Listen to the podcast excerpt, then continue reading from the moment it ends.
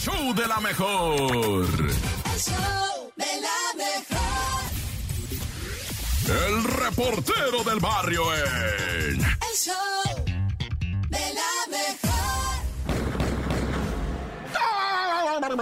Montes, Montes, ¿qué onda, raza? Hoy esto es lo que viene siendo, ¿verdad? La crónica roja con el reportero del barrio a través del show de la mejor 97 7.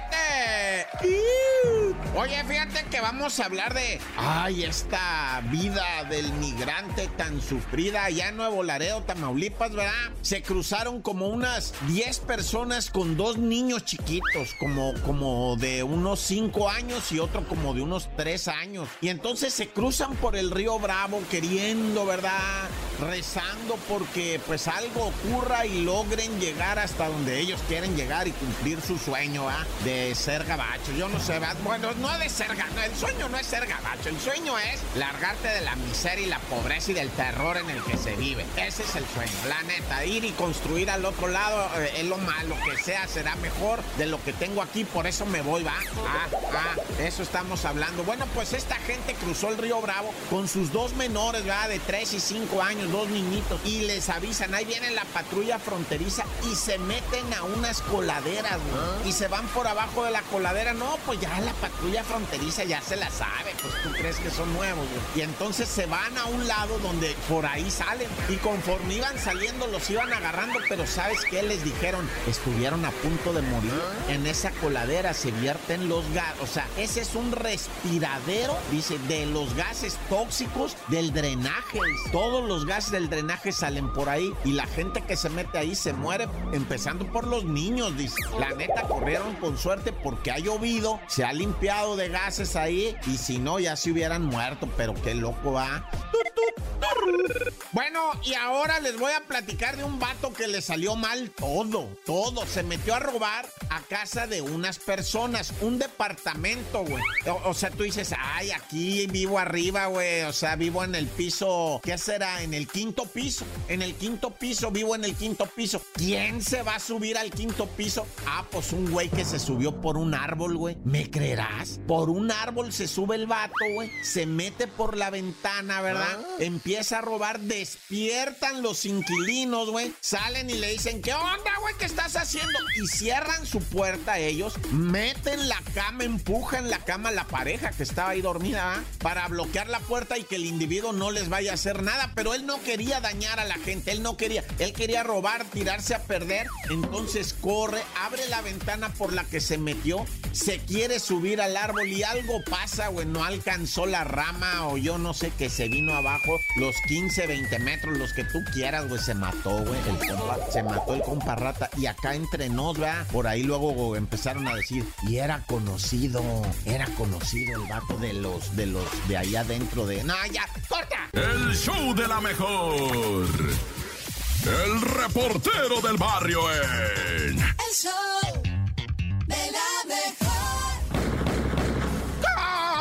Montes, Montes, Alicantes, ya, ya, mucho verbo debilita. Vámonos a la información en breve y en hot, en hot, en caliente, ¿va? No es hot, no, es hot. Ay, ama.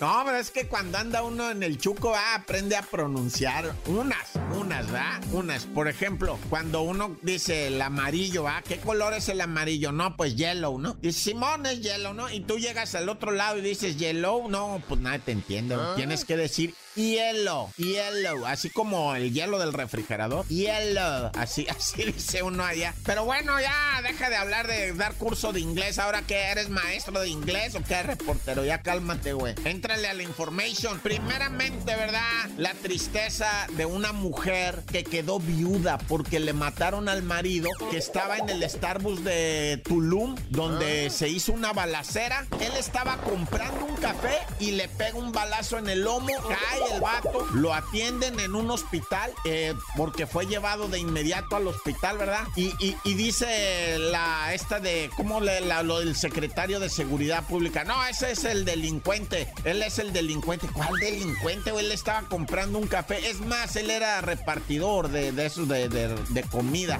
Y dice la esposa, ¿qué delincuente va a ser mi, mi marido? Ahí está el video, dice ella, donde horrible él está en la caja pagando y le toca un tiro.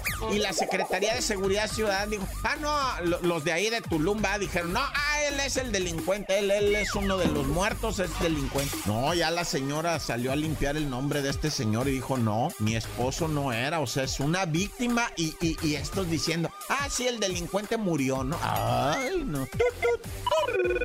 Y bueno, hay ahorita va, lo que viene siendo una situación muy triste con respecto a los perritos, a los lomitos, güey. ¿Sabes tú que del 100% de perros que existen en México, solo el 30% tiene una casa? O sea, el 70% de los perritos en México viven en las calles, presa de las patadas, de las infecciones, de los atropellamientos, de toda esa vida de perro que tienen ellos, ¿verdad? Pobrecitos. Pero es que también uno, raza, cuando tengan perritos, neta, opérenlos. Es gratis en la mayoría de los municipios de este país, en la mayoría. O sea, neta, güey. Ahorita, mero enfrente de mi cantona, hay como 14 perros, güey. Como 14 perros, este, que han ido a abandonar. La raza mula va y abandona ahí al perro porque ya no lo quiere mantener, porque es travieso, porque da mucha lata, porque ladra, por lo que tú quieras. Van, llévenlos a control animal y que los duerman.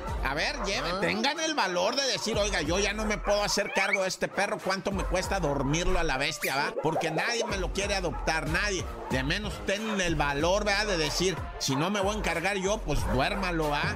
Y ya si ellos te dicen, no, negativo, aquí no hacemos eso, bueno, pues ya. Pero inténtalo, güey, ha- hazte cargo, responsabilízate. No los eches nomás a la calle, no manches, güey. ¡Corta!